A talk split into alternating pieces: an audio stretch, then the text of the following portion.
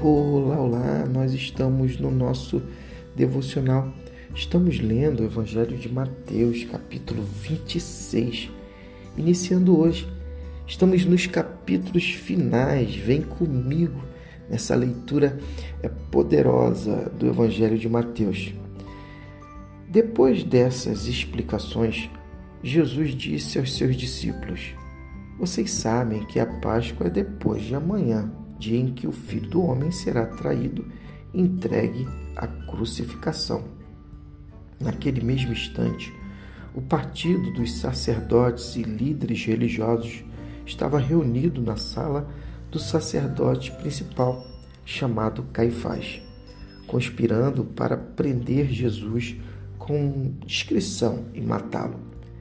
Eles decidiram não agir durante a semana da Páscoa não queremos ser responsabilizados por um tumulto, disseram.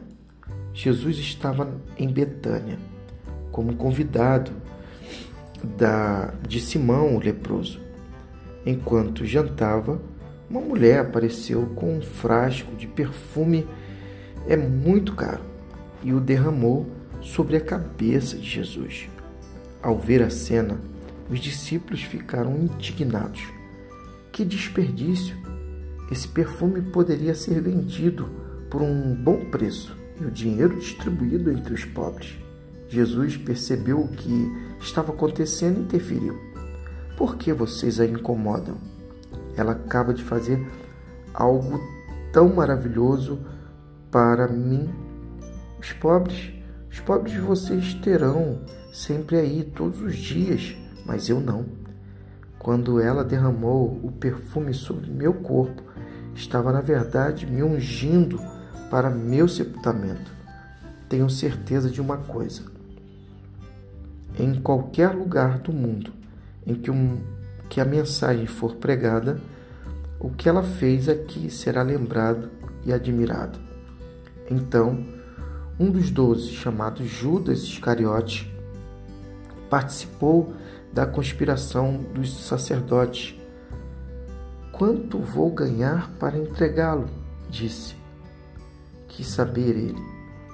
Combinaram trinta moedas de prata. Ele ficou esperando o momento certo para fazê-lo. Que pena! Que contraste aqui nós vemos na atitude daquela mulher, uma atitude de devoção e na outra uma atitude de traição. Nessa passagem, é, nos desafia a refletir sobre eh, nossas próprias ações. Será que estamos nos aproximando de Deus com amor e adoração sinceros, dispostos a fazer sacrifícios eh, para Ele, eh, no sentido de negar as paixões, os desejos desse contexto, desse mundo? Ou estamos agindo como Judas, permitindo que nossas próprias ambições, medos ou ressentimento nos levem a trair o propósito de Deus para as nossas vidas? Fica aí a pergunta. O amor demonstrado pela mulher e a traição de Judas nos mostra que cada ação tem um impacto significativo e que devemos buscar viver de maneira a honrar Jesus com nossas ações, nossa adoração. Que assim seja na minha e na sua vida e que Deus te abençoe.